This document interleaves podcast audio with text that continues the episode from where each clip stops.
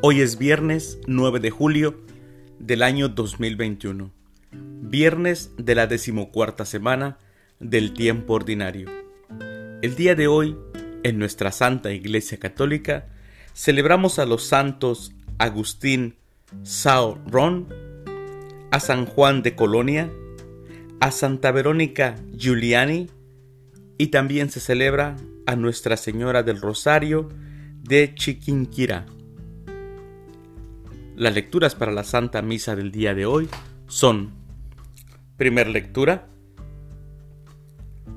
Ya puedo morir tranquilo, pues te he vuelto a ver. Del libro del Génesis capítulo 46, versículos del 1 al 7 y del 28 al 30. El Salmo responsorial del Salmo 36. La salvación del justo es el Señor. Aclamación antes del Evangelio. Cuando venga el Espíritu de verdad, Él les enseñará toda la verdad y les recordará todo cuanto yo les he dicho, dice el Señor. El Evangelio es de San Mateo. Del Santo Evangelio, según San Mateo, capítulo 10, versículos del 16 al 23.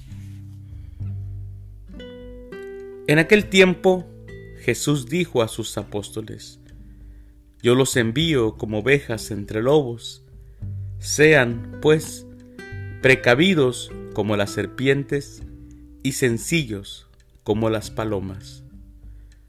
Cuídense de la gente, porque los llevarán a los tribunales, los azotarán en las sinagogas, los llevarán ante gobernadores y reyes por mi causa.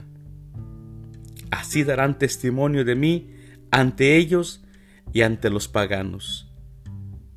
Pero cuando los entreguen, no se preocupen por lo que van a decir o por la forma de decirlo, porque en ese momento se les inspirará lo que han de decir, pues no serán ustedes los que hablen, sino el Espíritu de su Padre el que hablará por ustedes. El hermano entregará a su hermano a la muerte y el padre a su hijo. Los hijos se levantarán contra sus padres y los matarán. Todos los odiarán a ustedes por mi causa, pero el que persevere hasta el final se salvará. Cuando los persigan en una ciudad, huyan a otra. Yo les aseguro que no alcanzarán a recorrer todas las ciudades de Israel antes de que venga el Hijo del Hombre. Palabra del Señor. Gloria a ti, Señor Jesús.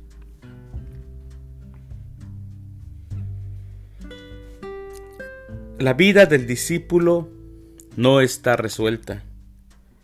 La advertencia que se lee en el Evangelio es tan real.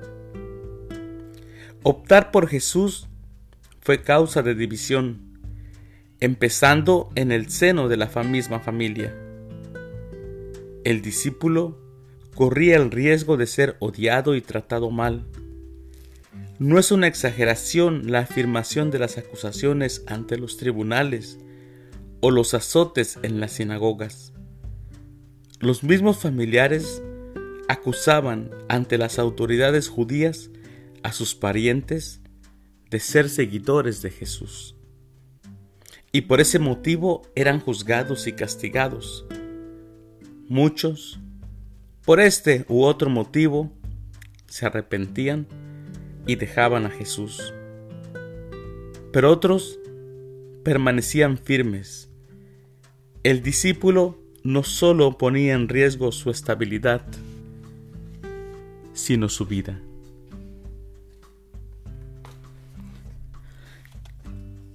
¿Y tú, querido hermano, cómo sigues a Cristo?